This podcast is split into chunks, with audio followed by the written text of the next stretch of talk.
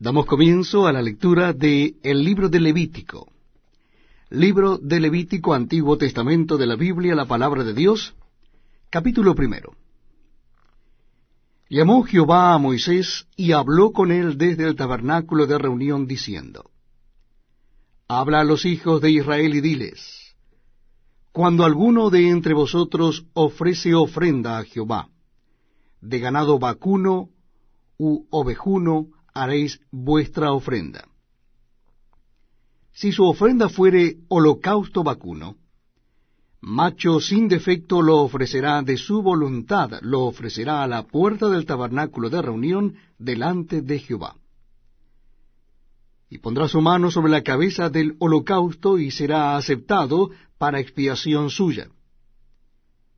Entonces degollará el becerro en la presencia de Jehová y los sacerdotes, hijos de Aarón, ofrecerán la sangre, y la rociarán alrededor sobre el altar, el cual está a la puerta del tabernáculo de reunión.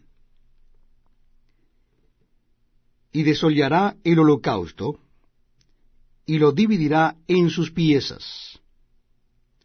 Y los hijos del sacerdote Aarón pondrán fuego sobre el altar, y compondrán la leña sobre el fuego Luego los sacerdotes hijos de Aarón acomodarán las piezas, la cabeza y la grosura de los intestinos sobre la leña que está sobre el fuego que habrá encima del altar. Y lavará con agua los intestinos y las piernas. Y el sacerdote hará arder todo sobre el altar. Holocausto es ofrenda encendida de olor grato para Jehová. Si su ofrenda para holocausto fuere del rebaño, de las ovejas o de las cabras, macho sin defecto lo ofrecerá, y lo degollará al lado norte del altar delante de Jehová, y los sacerdotes, hijos de Aarón, rociarán su sangre sobre el altar alrededor. Lo dividirá en sus piezas, con su cabeza y la grosura de los intestinos. Y el sacerdote los acomodará sobre la leña que está sobre el fuego que habrá encima del altar, y lavará las entrañas y las piernas con agua. Y el sacerdote lo ofrecerá todo, y lo hará arder sobre el altar, holocausto es, ofrenda encendida de olor grato para Jehová.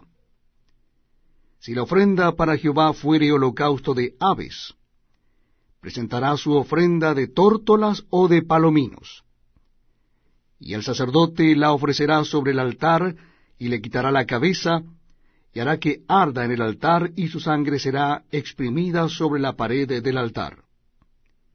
Y le quitará el buche y las plumas, lo cual echará junto al altar hacia el oriente, en el lugar de las cenizas. Y la henderá por sus alas, pero no la dividirá en dos y el sacerdote la hará arder sobre el